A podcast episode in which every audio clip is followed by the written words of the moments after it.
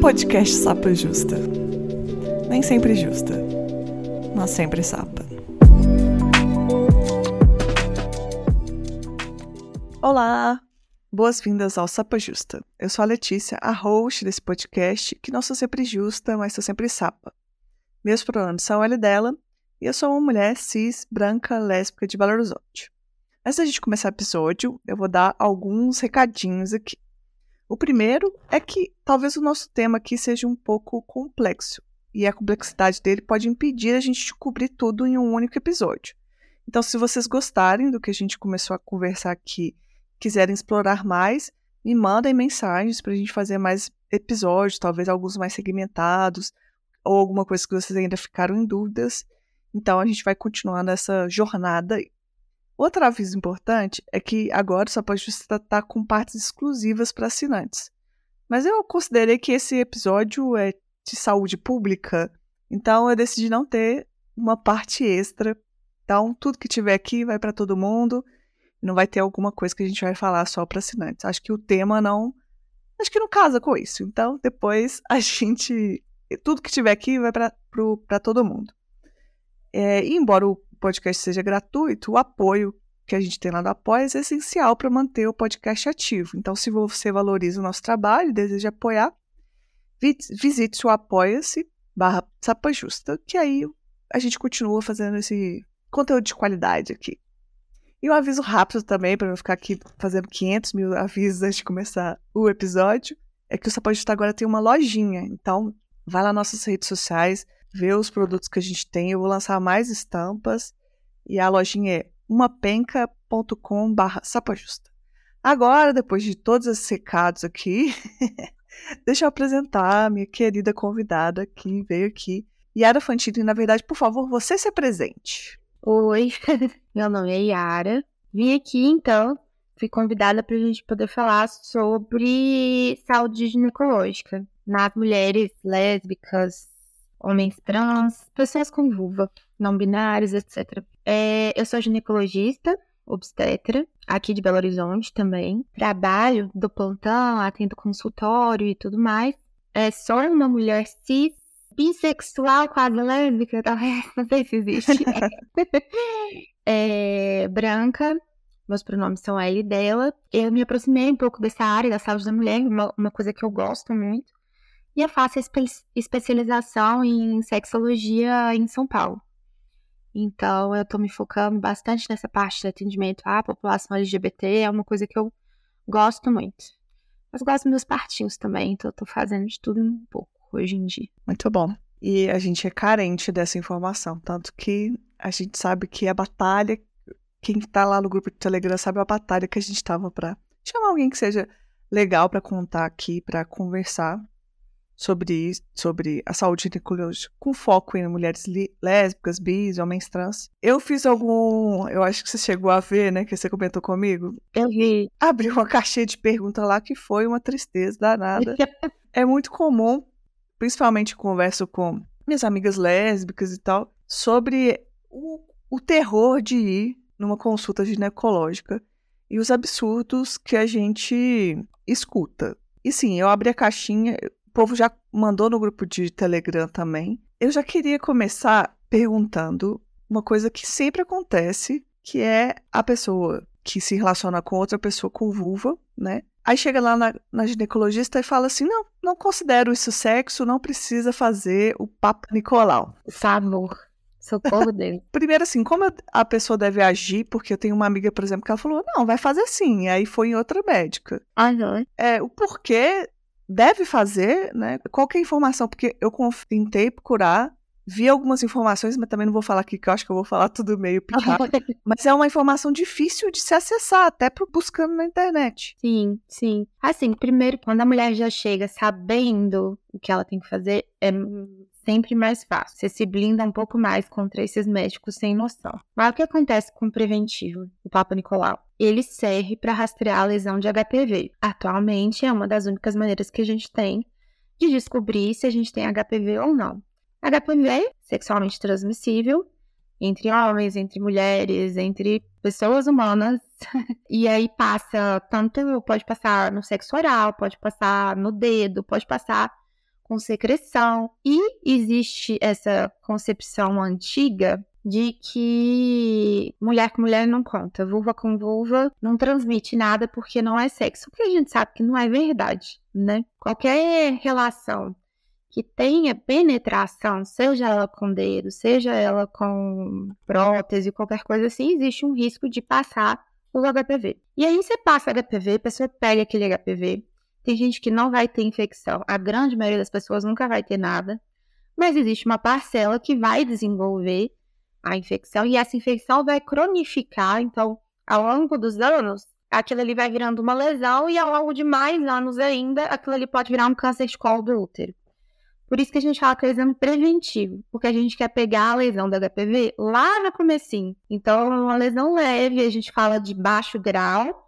Você quer descobrir uma lesão de baixo grau porque é muito fácil de você tratar e vacinar e orientar a pessoa, acompanhar mais de perto, do que daqui a 10, 10 anos depois que você pegou o HPV, você descobrir um câncer de colo do útero e ter que tratar. Só que em lugar nenhum fala que mulher, que pessoas com vulva tem e que se relacionam com pessoas com vulva tem que fazer. Só que tem que fazer. Isso a gente sabe na literatura que, inclusive, os estudos pegam que nas mulheres que se relacionam com mulheres, o índice de câncer do colo do útero é maior.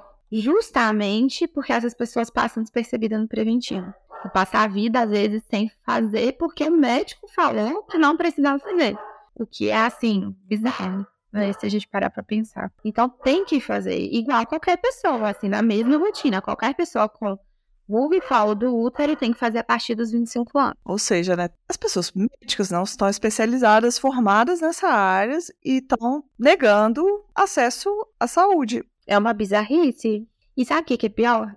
É, eu fiz residência agora, recente, né? Então eu formei no ano passado. A gente não aprendi isso mesmo, não. Até hoje a gente não aprende. Eu sei dessas coisas porque eu pesquisei e, e, e conheço e tal, mas se você quiser continuar não sabendo, você consegue. Porque ninguém vai te falar espontaneamente isso, não. É, eu acho que eu tava lendo sobre o assunto e acho que tem uma coisa que é muito assim. Faz parte, tipo, de não reconhecer o sexo entre mulheres, né? Então você acha que não é um sexo, o sexo entre mulheres, sexo entre vulvas. Então você já não considera que não tem risco de contrair ISTs. A gente falar sobre isso já é um ponto assim, onde a gente puder falar e sempre puder falar, preciso a gente entender que parar de achar que é algumas coisas o povo coloca só penetração como sexo, né? Uhum. Penetração do conhecido heterocisnormativo. é, do é. Senão tudo é preliminar. E aí acha que as coisas não estão não acontecendo. Então, você chega num consultório médico, e aí vários relatos que me mandaram falavam, não, sexo entre mulheres, sexo lésbico não é sexo, não tem perigo. Isso, gente, tá negando a saúde, ou seja, a Sim. invisibilidade, além de tudo, mata, né? Sendo bem Sim.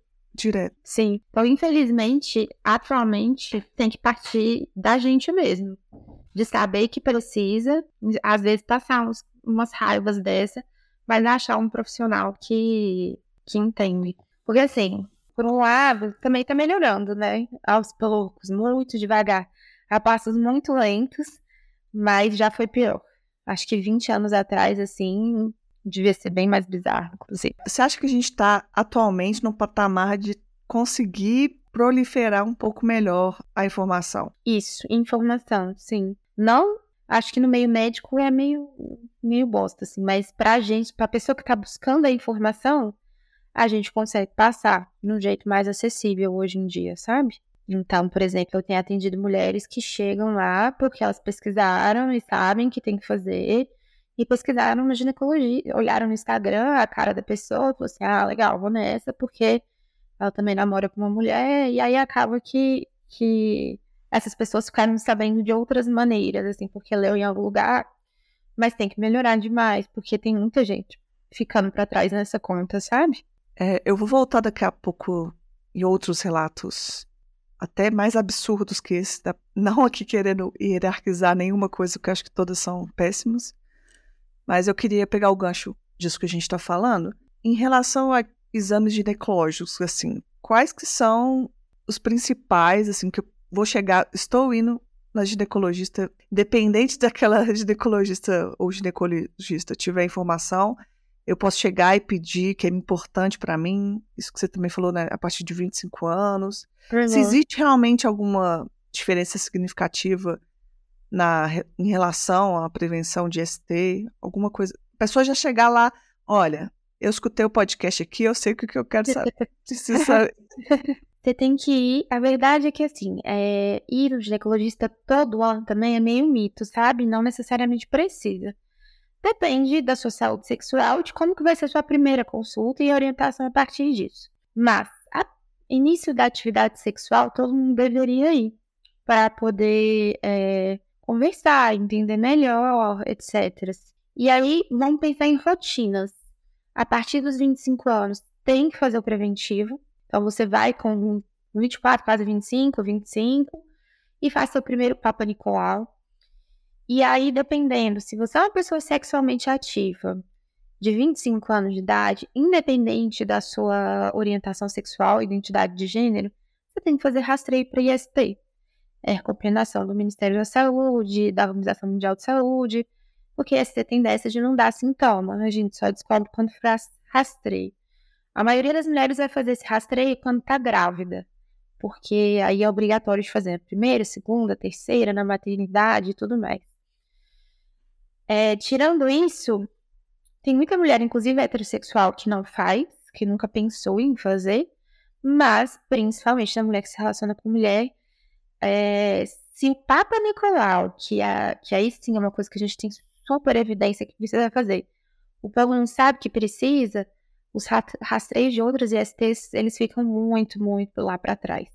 E aí, IST, quando eu digo, é fazer exame de sangue mesmo, ou teste rápido no posto, é, de HIV, sífilis, é, hepatite B, hepatite C, ver como é que tá o cartão de vacina, rastrear outras comorbidades, então, conversar sobre o seu ciclo menstrual, é, você, a mulher que se relaciona com outra pessoa convulsa não precisa de usar um contraceptivo no sentido de tentar evitar a gravidez. Mas ela pode ter outras comorbidades ginecológicas e como ela nunca, por exemplo, um ovário policístico, uma endometriose, e como ela nunca conversou com um profissional de saúde, pode ser que ela nem saiba que ela tem. Então é importante você fazer essa primeira ida aí, é, conversar sobre como é seu ciclo menstrual, tirar todas as suas dúvidas, conversar sobre como são suas práticas sexuais para entender melhor o que, que você pode fazer de proteção, o que, que não dá mesmo, que às vezes tem coisa que não dá, e fazer os seus rastreios.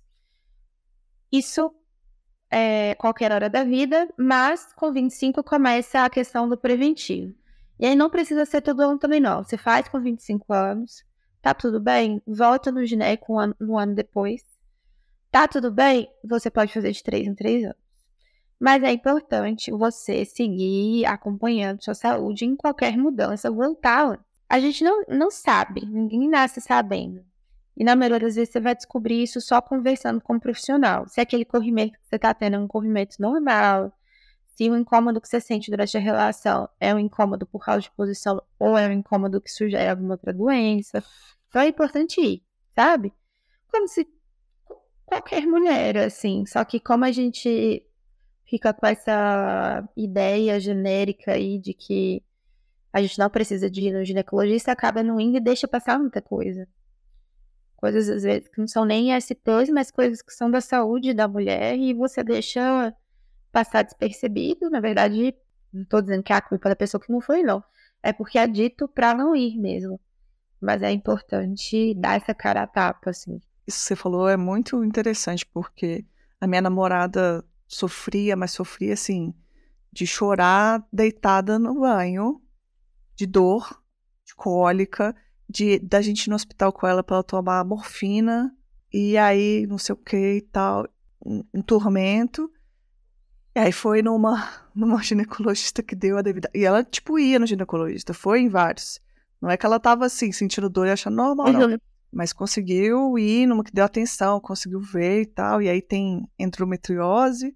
Uhum. E uma coisa que melhorou muito, ela parece outra pessoa. É tomar anticoncepcional. E ela emenda, não menstrua e tal. Sim, e não menstruar, né?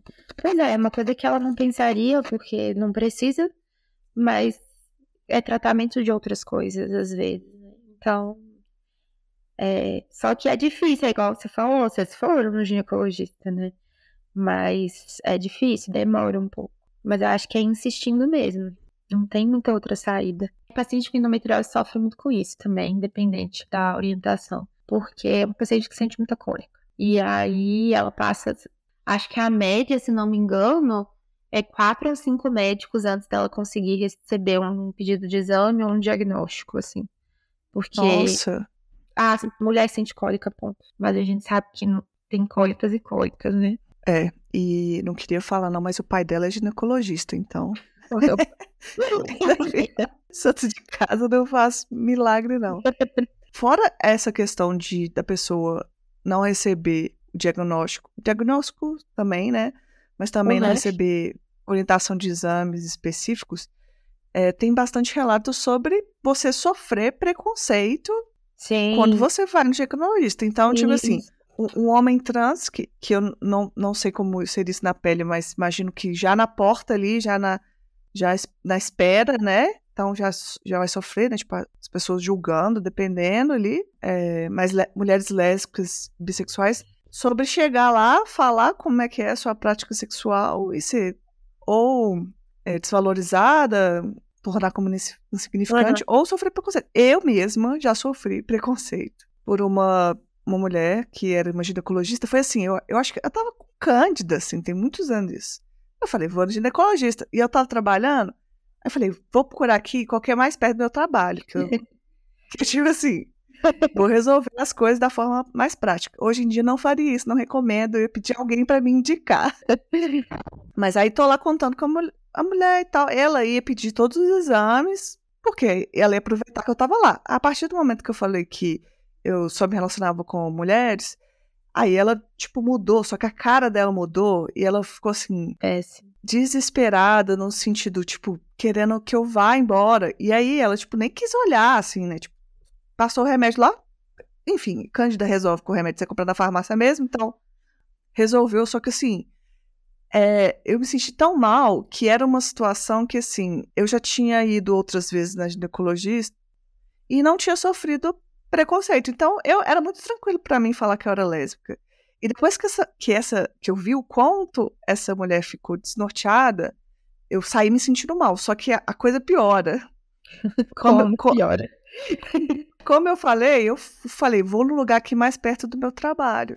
Não é que um outro dia eu tô passando assim, indo almoçar, e eu te dou de cara. Ela, ela virou a, a, as costas para mim, tipo, se ela me viu e virou, tipo, sabe quando a pessoa tá Gente, caminhando na direção? Ela virou, tipo, essa mulher tá doida? Acho que eu vou fazer o quê?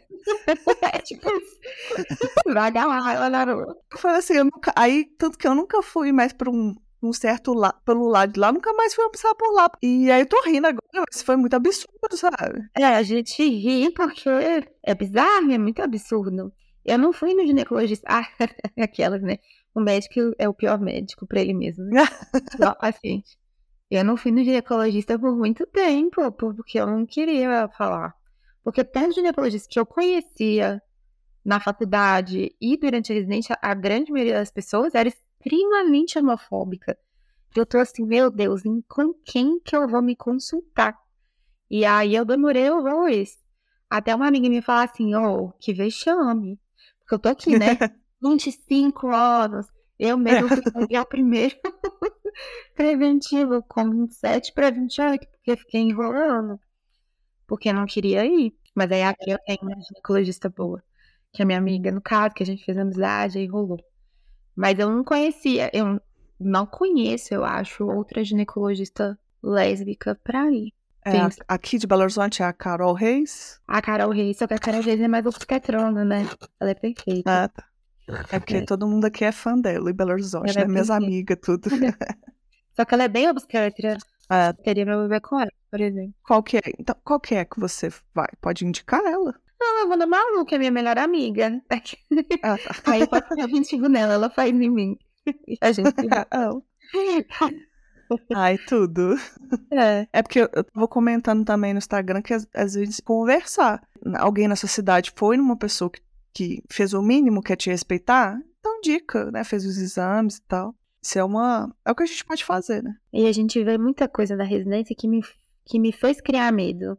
Uns medos que eu nem tinha. Igual você falou, que você nunca tinha ido numa que tinha te tratado dessa maneira, então você não pensava nisso. Uma vez que você vê a situação, aí você fica, nossa senhora, quanta gente que tem aí fora que vai fazer essa mesma coisa. Na residência, como residente, é, a gente fica acompanhando o chefe em consulta e tal.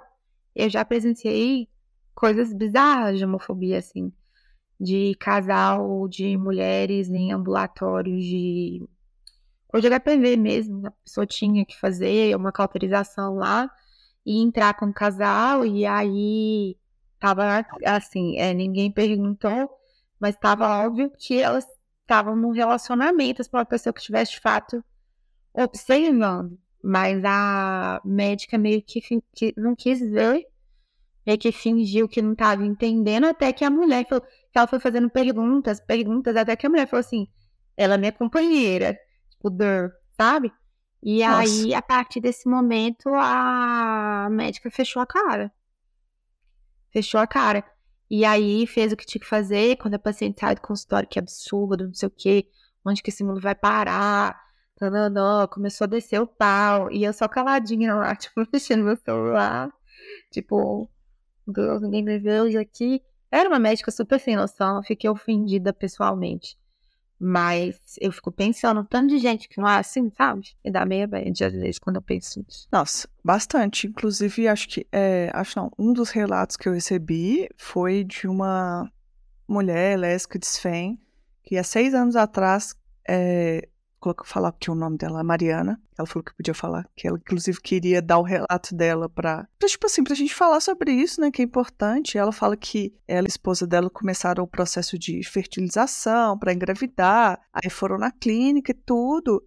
Mas assim, a médica ignorar, é, por, por ter o constrangimento que não sabe lidar, parece que acho que as, as pessoas não existem, começou a ignorar o histórico da, da esposa dela, que era que ia ficar grávida. É, perguntou, tipo, perguntava na frente dela métodos de contracepção. É. Assim, gente, você tá. Ela falou que passou por, um outro, passou por uma coisa horrível, que um outro profissional é, deu em cima da mulher dela, na frente dela, falando que tipo, ela era muito bonita para estar com ela. Assim. É, nossa, verdade. Absurdos horríveis, né? É, duas mulheres chegando na maternidade, não adianta, é bafafá. As pessoas vêm fazer, vêm fazer murmurinhos, assim, comigo. E eu fico assim, legal, que bacana. Que fofas ela. Eu fico, gente, pelo amor de Deus, bora crescer, sabe? Eu, hein? Bora trabalhar, difícil. bora ter um trabalhar, dispensa, sabe? É afetivo um pouco. Difícil não julgar a classe medicina, né? É muito difícil não julgar. é a classe mais julgável da sociedade. E sobre a prevenção na prática sexual? Essa é uma outra coisa também que é complicada, é, que é difícil, tem informações confusas na internet. É, nesse assunto é polêmico no sentido de que tem algumas coisas, mas tudo, tudo é muito meia boca. Você tava até conversando com uma amiga. Ó, oh, coitada da. Oh, eu falando assim, eu não conheço nenhuma ginecologista. Minha amiga lésbica ginecologista. eu conheço vários. Eu até falei, mandei mensagem, falei, amanhã eu vou gravar um negócio. E assim, surgiu alguma coisa nova que eu não tô sabendo? Aí ela, não, amiga, não surgiu que eu dei mal na semana passada. Porque a última vez que eu li foi início do ano. Ela não surgiu nada esse ano. Eu falei, então tá bom. Só pra eu não ir sabida. Mas o que acontece? Existe. É, o óbvio seria se a pessoa usar alguma prótese peniana ou vibrador ou qualquer coisa assim, colocar um preservativo masculino no negócio. É o básico. Que eu acho que é, não, nessa parte não pode falhar sabe? Ainda mais se for usar em uma e em outra e trocar entre as duas. Mas todo o resto cai numa gama de tentativas meio falhas. Existe o que a gente chama de dental dam, não sei se você já viu. É como se fosse um plástico que você coloca, só que não é um plástico, é uma, uma membrana mais é, especificada para não passar bactéria e tal Você colocar na vulva na hora do sexo oral e tudo mais. Só que se parar pra pensar nisso, é um negócio, primeiro que nem vende aqui no Brasil. O pessoal confecciona aqui no Brasil a partir da camisinha, do preservativo. Aí você tem que cortar, tem que confeccionar o seu próprio. Aí tem uns vídeos no YouTube que ensinam como é que faz e tudo mais. É, mas a ideia é bizarra de você, no meio do sexo, colocar um, um, um plásticozinho ali. Tem gente que acha que plástico filme substitui, não substitui. Só é fica até perigoso isso, né? Ah, é. Só fica estranho e não protege nada contra ninguém, porque a bactéria passa ali pelo plástico. Isso foi uma coisa que a gente estava até discutindo. Eu fui num congresso esse final de semana e a palestrante trouxe essa discussão também, que é quando o homem vai fazer um sexo oral numa mulher, você não manda ele botar um plásticozinho ali para ele não entrar em contato com a secreção. Ele vai entrar em contato com a secreção e ninguém nunca falou que isso é errado. E ele pode pegar IST por ali. Por que, que ah, duas mulheres teriam que fazer isso, sendo que é extremamente inacessível e desagradável? Porém, vai trocar a secreção. É meio que inevitável numa relação sexual entre seres humanos, de uma maneira geral. Agora, tem que ter muito cuidado com certas coisas. Se a pessoa tem alguma ferida na vulva ou na vagina, se ela tem algum corrimento, alguma secreção com cheiro diferente, principalmente se a gente está falando de sexo com gente que você não conhece, tem que ter uma higiene básica ali, tem que lavar a mão. Lavar a mão, né, gente? Tolerância. é muito importante a parte de lavar a mão. Tem que trocar preservativo se for trocar de prótese. E tem outra coisa que tem também, que é a dedeira. Não sei se você já viu. Isso já é um, vi. Um negócio que você coloca no dedo. É, tem em sex shop como é, brinquedo sexual, porque o toque é diferente. Tem umas com texturinhas diferentes. Mas como, IS, como prevenção de ST tem também, principalmente nos Estados Unidos. Só que outra coisa que não faz muito sentido, não, porque é seu dedo, a dedeira vem até aqui, ó. Pra quem não consegue ver, eu tô mostrando só minha ponta digital todo o resto do seu dedo ainda vai entrar em contato. Só no topinho do dedo. É tipo é, até um dedal, né? É, De costume. Um dedal. É, exatamente. Você vai entrar em contato da mesma maneira, assim. E igualmente a gente não patologiza essa parte do sexo de uma relação sexual entre homens e mulheres. A gente não fala que isso é patológico. Isso faz parte do processo. Então, no sexo entre vulvas também é algo que vai acontecer e ponto. É igual beijo vai trocar coisa ali no beijo. Pode ser que pegue mononucleose, pode ser que pegue. É a mesma coisa que até então as coisas que a gente tem não protegem de verdade. Nada nesse sentido. Eu vejo as pessoas conversando com isso, eu acho interessante conversar sobre isso, mas aí até, eu acho que até no grupo lá do Sapa Justo, o povo falou desse dental, é, como é que chama mesmo? É, é D-A-M de Maria. Eu não sei se fala dental dem, dental dam, não sei. Aí eu pesquisei, achei visualmente estranho, porque lembra coisa de, de odontologia mesmo, então é. Mas fiquei pensando sobre isso falei, ah, beleza, eu acho que é importante a gente ver o que, que tem.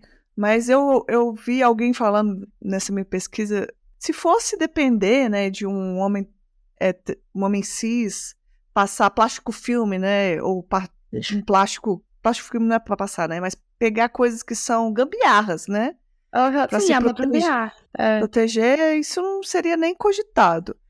É, eu acho que das, das coisas que eu leio, as coisas que eu acho mais interessantes são, tipo, trocar a camisinha externa lá do seu dildo quando você for fazer sexo com pessoa, com uma pessoa diferente também, higienizar isso, assim, a higiene em tudo, né? É, e aí uma coisa que, das coisas que tem, mas voltando nessas coisas que são é, utensílios, Aí eu penso sobre isso tudo, eu penso, tá, as pessoas estão conversando sobre isso, mas isso não tá nada acessível, porque, porque se não tá no SUS. Não né? tem no SUS. Não se, não tem. Tá, se não tá de fácil acesso, isso seria para uma elite, para uma pessoa muito é. privilegiada. É. Ou então você tem que cortar a camisinha lá, mas pensa, pensa no rolezão. Você pegar uma camisinha, recortar. Porque não pode ser, ah, vou abrir uma camisinha aqui, recortar e deixar ela uh, ao relento. Seria uma coisa que você tem que fazer mais ou menos ali no momento, né? Então é bem esquisito. Só que assim, também não desestimula. Eu acho que se a pessoa tem É, a vontade sim. de fazer e pra ela é ok, e ela gosta de se proteger dessa maneira, bom também, ótimo. É Ainda mais ela ter, né? relação com múltiplas pessoas, assim. Justo também, desde que seja de uma maneira mais segura. Então eu acho ok, acho justo. Mas também a gente colocar isso como se fosse uma coisa tão simples quanto usar um preservativo numa relação heterossexual é sacanagem. Porque não é. É, não, não tá na, na mesma proporção, não, acho que né? não tá na mesma proporção. E talvez é, a- uma das coisas mais importantes de todas, né? Quer dizer, tô eu aqui falando, né? Se me corrigir se eu estiver se eu estiver falando errado. É fazer exame, né? Não? É, é rastrear, é. E tem outra coisa, que a gente- falou de exame, eu falei HIV, sífilis e tudo mais. Existem infecções que são mais é, propensas de passar, existem outras que nem tanto. HIV, por exemplo, é, pode acontecer, pode, mas é bem mais raro. E aí, por isso que essas coisas de sangramento, a gente tem que ficar atento também, sabe? A pessoa que tem sangramento gengival e vai fazer sexo oral na outra pessoa não é legal. Quando tem algo machucado, não é legal também. Então, são coisas que eu acho que a gente tem que ficar atenta e olhar. Ainda mais que é uma parceria que você não conhece. Nesse combo também, sexo quando uma das pessoas estão menstruadas. Alguma É, coisa se você não conhece a pessoa, eu acho. Não acho legal. Se é sua parceira e vocês duas têm teste e tudo mais, e vocês não se importam, sejam felizes.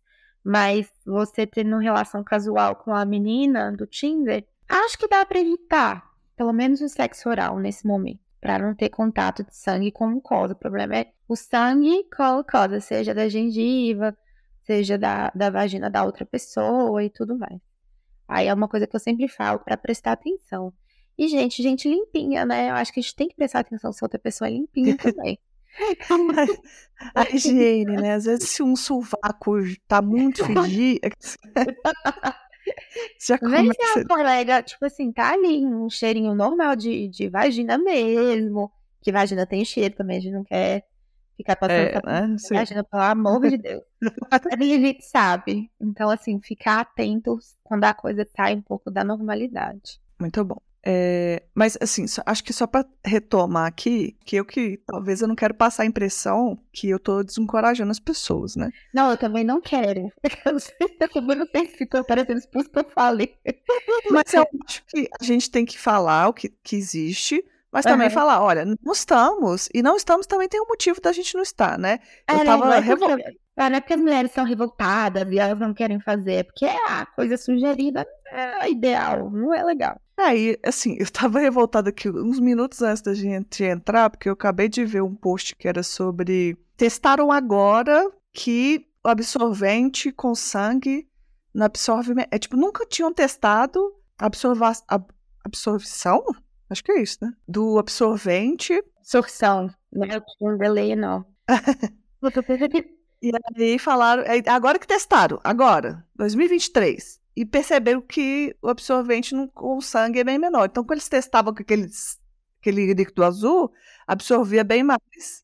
E agora testado com sangue. Nossa, eu fiz uma matéria que eu falei, gente, que mundo é esse que a gente vive? não estavam testando com sangue, eu não sabia dessa, não. Testado com sangue, testaram agora, e aí perceberam que não absorvem tanto.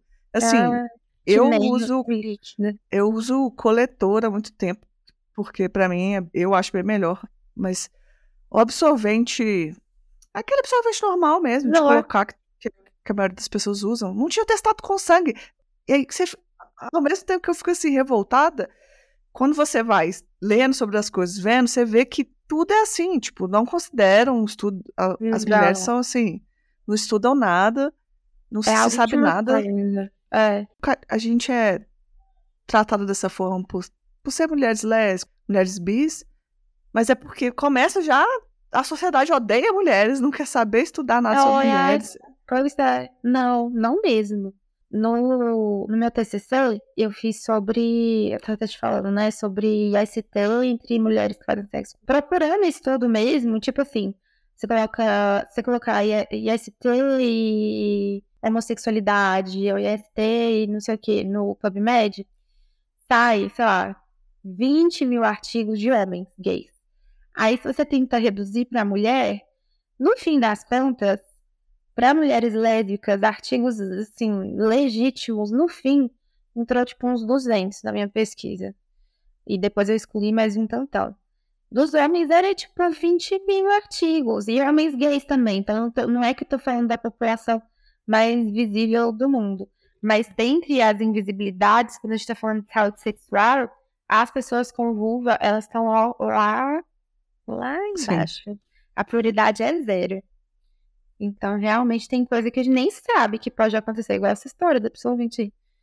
Eu brinco que se é, homem tivesse que fazer papo Nicolau, já tinha inventado alguma coisa sem ser o especo e todo aquele exame que uhum. que aquilo é muito arcaico também, né? É, tudo a gente vive na Idade Média. De conhecimento, né? Várias coisas de conhecimento, ou seja, é, assim, é revoltante. Eu tô até perdendo a linha aqui que eu ia falar, mas eu fiquei revoltada. mas de conhecimento, como também de procedimentos, né? Tipo, tem é. aquele. É. Tem um até um. Acho que é um filme na Netflix que é. Eles fazem inversão, um filme francês, que é. fazem inversão se o mundo fosse dominado por homens. Ah, sim, sim. Por mulheres, você diz, né? É, é que o mundo é dominado por, por homens, né? Então, se o mundo fosse dominado por mulheres. E aí a, a cena, não lembro do filme todo, mas assim, uma das cenas que me impactou bastante foi a forma que as mulheres estavam é, tendo parto. E aí eu lembro de, tipo, acho que elas eram meio em pé, sentadas assim. Sim, que eu não sei se... poderosas, né? Sim. Mas eu não sei se isso na, na medicina seria bom ou não. Só que eu fiquei pensando, não deve ser a melhor forma que a gente, que as mulheres dão, têm parto, porque é feito por conforto do médico, do homem médico. É, e não pela ginecologia é muito machista, né? Só agora que a gente está retomando um pouco. Porque os partos eram com parteiras, é, curandeiras, etc. Uhum. Começou a ginecologia em si como especialidade médica, era só homem. Tanto que você para pra pensar, é, o exame do Papa Nicolau, não sei o que, do Tananã, são só homens. Só nome de homem é, as coisas da vulva e da vagina anatômicas, eu vi até outra postagem outro dia que realmente é glândula de Bartolini, não sei o que, não sei o que. Isso tudo nome de homem que foi descrevendo as estruturas anatômicas na época, lá atrás. E aí eles medicalizaram tudo, né? Então a mulher estava parindo é, lá com a parteira dela, do jeito dela, passou a parir deitada, litotomia, luz de bloco na frente, episiotomia e tudo. Aí agora a gente está tendo esse movimento contrário de humanização do parto e tem muita coisa mudando. Mas ainda é. A, as pessoas que defendem isso ainda encontram uma resistência imensa uma grande parte da comunidade médica. Mas, por exemplo, a Carol Reis é um Instagram sensacional para seguir, para ver coisas de um parto mais centrado na parturiente mesmo. É bem legal de ver. Mas bizarrices acontecem ainda. Uma frequência enorme. Fazendo um link, porque você vai no ginecologista, uma amiga minha também mandou. Amiga minha não, a menina mandou lá no. São meus amigos, os ouvintes, né? Então, Me mandou lá no Instagram falando que ela foi na ginecologista por algum problema, alguma coisa específica, mas a ginecologista só queria falar do útero dela e que, como ela já tinha mais de 30, tinha que pensar em gravidez, congelar o óvulo. Eu falo, mas você não quer ter filho? Se tiver filho, não vai ser biológico. Não, era assim, inaceitável. Ela falou assim, gente, eu não vim aqui. Parece que, ela falou assim, parece que eu vim aqui fazer um exame pra sobre gravidez. Tem esse foco também, né? Tem, tem demais. Isso passa até mulheres héteros também que não quiserem ter filho vão passar por isso. É, pois é, tem demais. Eu acho que é importante quando você atende uma mulher, uma pessoa com útero, assim, que tá passando numa idade de gestar, então vamos supor, a pessoa ali com 35, 36, 37, 38 anos, você perguntar, você tem vontade de ter filhos ou de gestar? Aí a pessoa fala assim, não. Aí você fala assim, tá bom. Próxima pergunta, próxima pergunta, não precisamos ficar ali. Agora, é, quando é uma mulher, uma pessoa que se relaciona com outra, pessoa com que se relaciona com outra, a gente tem que lembrar de oferecer também. Porque às vezes acontece o contrário. A mulher fala que ela é ah, é lésbica e nunca conversam com ela sobre filhos. Então, eu gosto de perguntar, da primeira vez que eu tô conhecendo a pessoa, se ela tem esse desejo futuro de gestar. Se ela me diz que sim, anoto ali e tal, porque é no, a grande maioria das pessoas que eu atendo hoje em dia só quer ter filho daqui a um tempo, que ninguém quer ter filho agora. Que ninguém merece um mundo do jeito que tá. É, tá Mas, complicado. ela tem que saber quanto custa o procedimento. Ela tem que saber que se ela quiser, ela pode entrar na fila do SUS para fazer pelo SUS. Só que a fila do SUS dura cinco anos, mais ou menos. Então, se você tem 30 anos e você sabe que daqui a alguns anos você quer ter filho, é importante você saber que às vezes já vale a pena, na real, você entrar na fila. Uhum. Então, coisas assim que a gente tem que pontuar. Mas a pessoa te fala com todas as letras, não, não quero ter filhos. Fim da conversa, ela tá muito bem ciente que a gente tá falando. Tá muito bem ciente que existe uma idade que mulheres também não podem ter filhos. E ela tá dizendo que ela não quer ter filhos. Que bom pra ela, na verdade, né? Vai ser feliz. Falta muitas essa parte também da, da triagem, é, é triagem que faz essa, esse começo? Chama triagem? É uma anamnese. A gente chama de anamnese que seria uma entrevista à paciente. Uma entrevista completa. É, um dos relatos que eu recebi, a menina falava assim, aí ia preenchendo uma parte no tablet lá.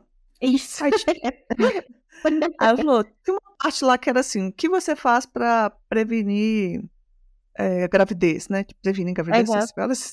acho que era prevenir a gravidez. Aí ela falou assim: ah, tinha várias opções lá, mas não fazia nenhuma daquelas. Ela falou assim: quase que eu coloquei assim, vou abrir um box aqui e colocar. É, lesbiana, sendo lésbica, né? Fazer assim. Uma... Ela falou assim: tem forma mais preventiva do que transar com mulher cis? Aí ela tipo, mandou zoando, só que aí a triagem era. Não tava assim. Talvez... Aí... Ah, eu disse, tipo assim, era um formulário entregue na mão dela, pra ela preencher antes da consulta. É, é num ah, tablet. Entendi. Achei que a pessoa perguntando. Entendi. Não, os formulários são, não, não são adaptados. De maneira alguma. Uma coisa muito chata que acontece em maternidade, que é a mãe não gestante receber pulseira do pai. É, ah, no fica escrito mãe e pai. Tudo é cadê o pai? Sabe? É bem chato isso também. Ninguém parte do pressuposto que não sabe. Todo mundo acha que é heterossexual e ponto, assim. Acontece. Nossa, a pessoa que uh, vai começar nesse processo, né, de ter uhum. filho, até quem já passou por isso, são várias microviolências, né? Tipo, vem lá seu nome como pai, tudo é. isso, vai passar. Ainda mais a pessoa que vai amamentar, também tem muitos relatos de mãe não gestante que faz indução de lactação, que pede, amamentar o bebê também. E aí as duas amamentam, se quiserem, né? Óbvio. E eu acho super legal, acho muito legal a ideia e tal. Mas de mãe ser proibida de. A mãe que se preparou durante o pré-natal, passou por um pré-natal bacana e tal. E aí chega na maternidade, a maternidade fala que não pode fazer amamentação cruzada. A amamentação cruzada é quando eu amamento a criança de outra pessoa. Só que não é disso que a gente está falando, a gente está falando do casal e das duas mães. Isso é permitido pelo SUS, pelo Ministério da Saúde, pela Organização Mundial da Saúde, o caralho é todo mundo permite isso. Mas aí chega na maternidade, não, o filho não é seu, você não vai amamentar.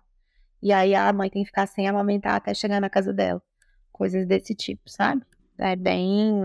E tem o povo que gosta, né, de, de bater o pé, de você falar, ah, eu a pessoa, não, mas eu não concordo que é um absurdo. Já vi a Marcela Tiboni, você já viu o Instagram dela? Hum, não sei o que que é. É, ela e, e a mulher dela fala muito sobre maternidade, sendo duas mães e tal. E ela fez a, essa amamentação dupla, né? Uhum. E, nossa, ela fala uns relatos que assim. É muito perrengue. Se eu fosse, se fosse eu, era. Acho que eu partia pra violência, não sei. muito ruim, porque a, a, pessoa fica constrangida, sabe? Sim. A reação inicial automática, acho que é de um constrangimento, assim. É, é um absurdo. É, são, são várias situações. Mas teria alguma forma, assim, essa anamnese, né, que você falou?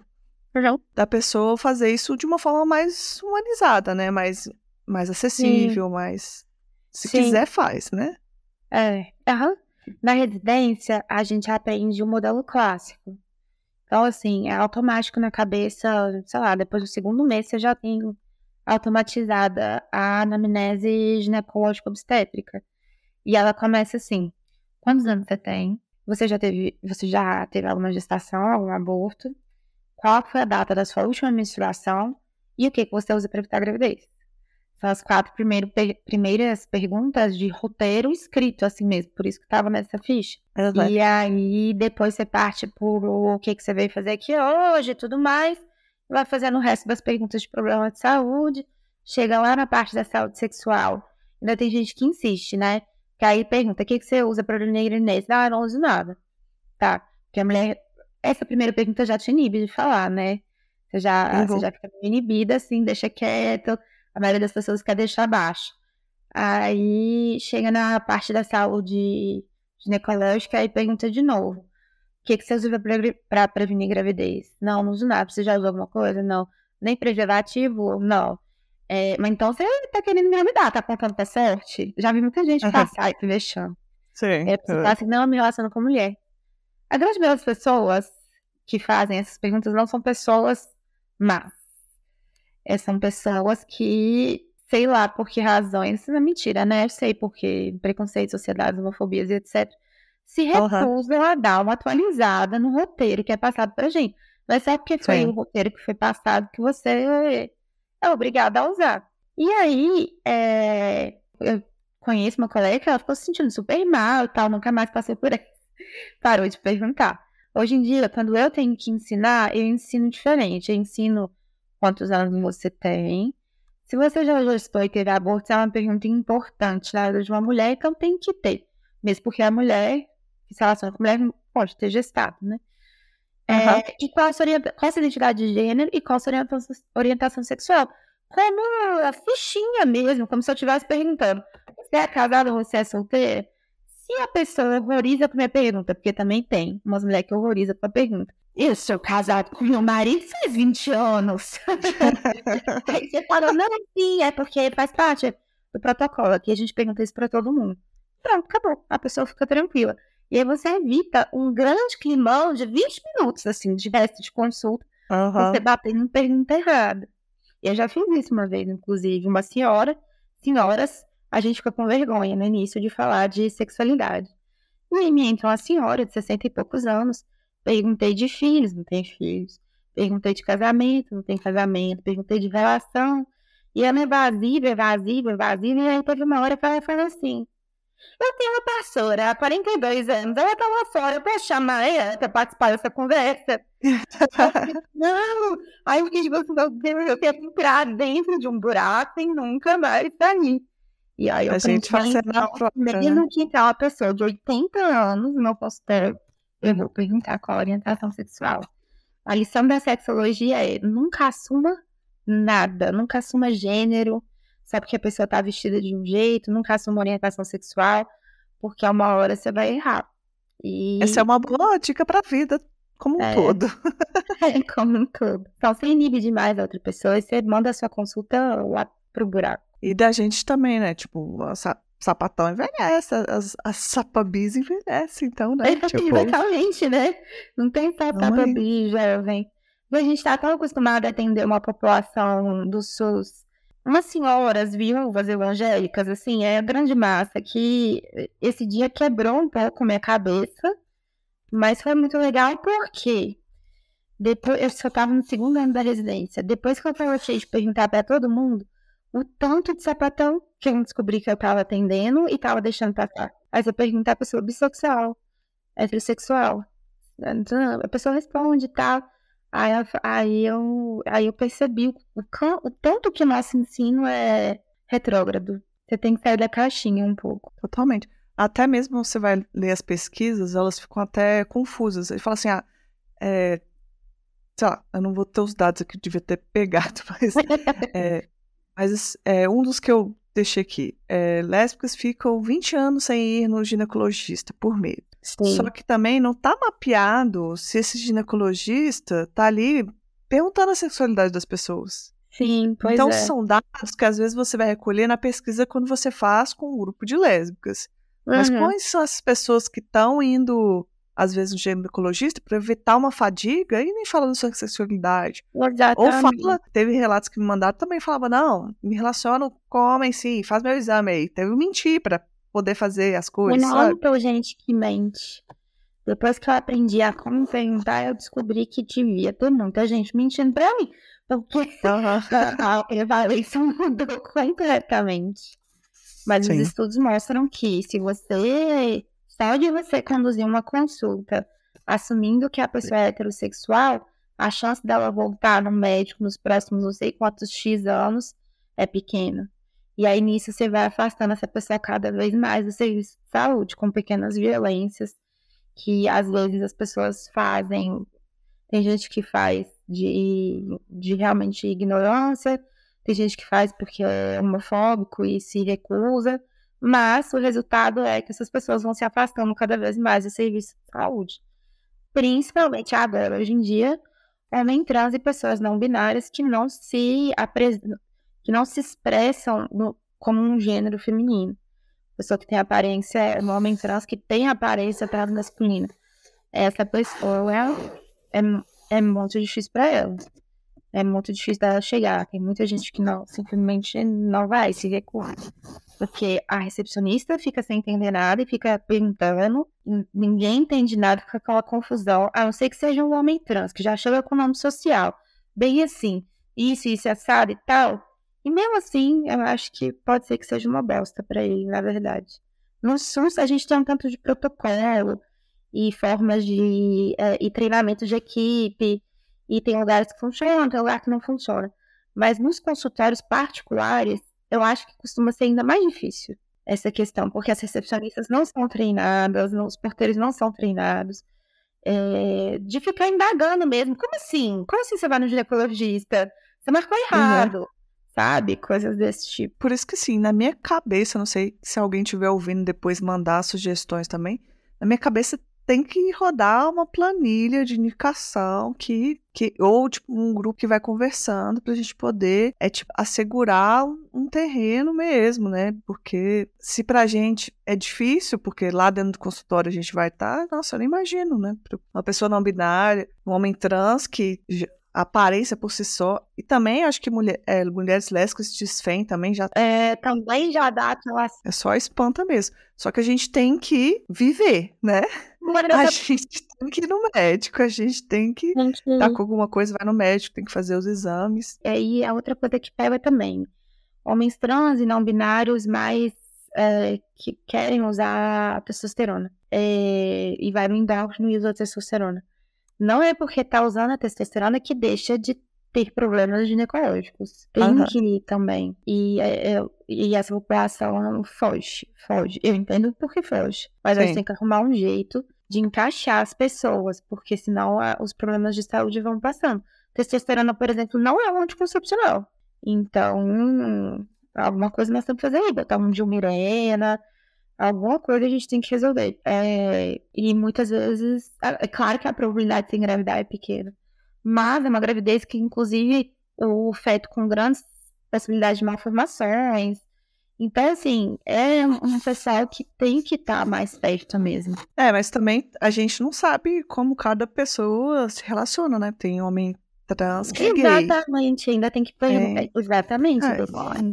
Eu tenho pacientes com não binários e que não tem eles querem familiar com testosterona porque se identificam com, com uma expressão de gênero um pouco mais masculina que a gente vê como socialmente masculino.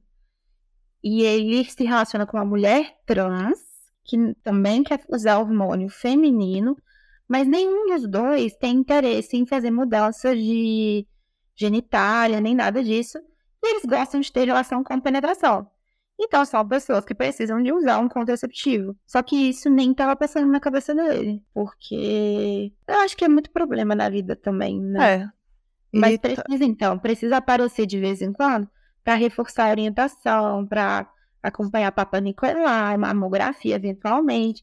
Então são pessoas que têm que estar por perto. E todo mundo tem direito, né, a ter acesso. Sim. O povo tem que fazer os lugares mais receptivos aí. É uma, é uma jornada. Acho que a gente é uma jornada. começa conversando sobre, porque também uma das coisas que a gente falou, também falou, mas uma das formas de da gente poder propagar isso é o diálogo, é a conversa, é trocas, É, é entender. Às vezes é uma pessoa que tava escutando o podcast e falou, pô, cara, eu não pensei, eu tenho que ir lá mesmo, tô aqui. é, eu pegar um amigo e falar assim, ô, vai lá.